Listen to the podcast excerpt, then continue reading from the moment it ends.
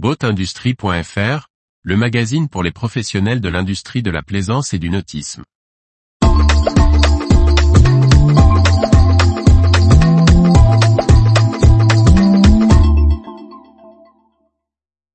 Jean-Paul Chapelot, c'est le rôle de la fin de préserver l'ADN du salon du multicoque. Par Briag Merlet.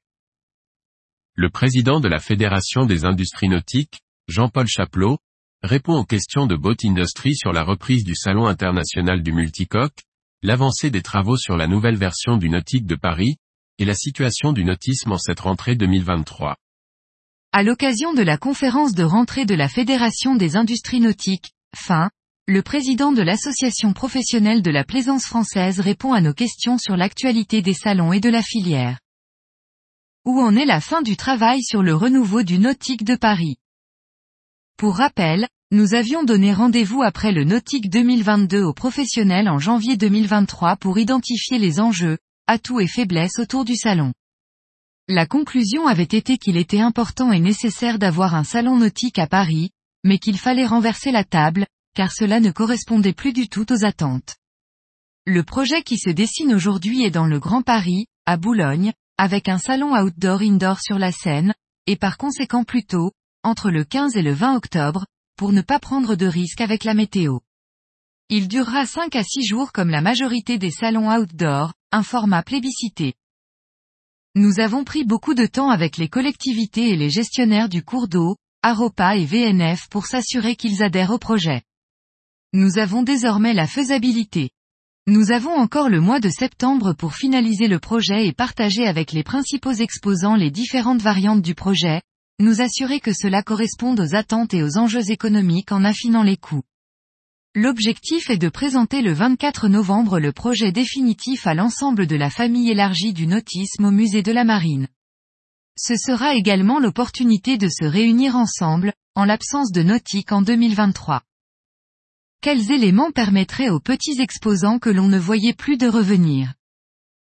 Nous avons un fort soutien local, que nous n'avions pas à Paris avec la porte de Versailles, et des élus conscients de l'intérêt d'un tel salon. Un salon outdoor sur six jours est toujours plus compétitif qu'un salon indoor long. Il y a des pistes assez claires qui donnent des arguments pour des marques importantes, qui ne venaient plus, reviennent. Comment s'est décidée la reprise du Salon international du multicoque et de la société M2O La fin était déjà sponsor du Salon du multicoque, et proche des deux fondateurs. Quand ils ont laissé entendre qu'ils voulaient passer la main, nous avons discuté avec les constructeurs de catamarans, où la France est leader mondial. Leur conclusion était que le salon devait garder son ADN, et qu'il était du rôle de la fin de garder cette approche actuelle, en évitant qu'il ne puisse être racheté et changé drastiquement.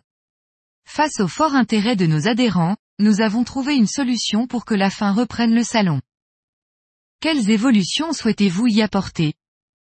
Nous allons travailler en collaboration avec les fondateurs et l'équipe, qui est reprise avec la société, sur l'édition 2024. Nous nous devons d'être alignés avec les éditions précédentes. Pour la suite, nous avons évidemment des idées et nous avons l'expérience du nautique pour savoir qu'un salon doit savoir évoluer avant qu'il ne soit trop tard. Au-delà des salons, quelle analyse faites-vous de l'activité et des perspectives de la filière?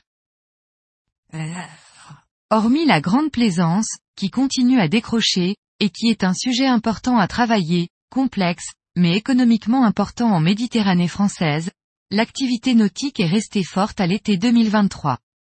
La météo et l'inflation ont pu calmer les ardeurs et certaines façons de naviguer, les chiffres restent bons. La location de croisière reste à niveau, et l'on note un léger fléchissement en Méditerranée pour la location à la journée.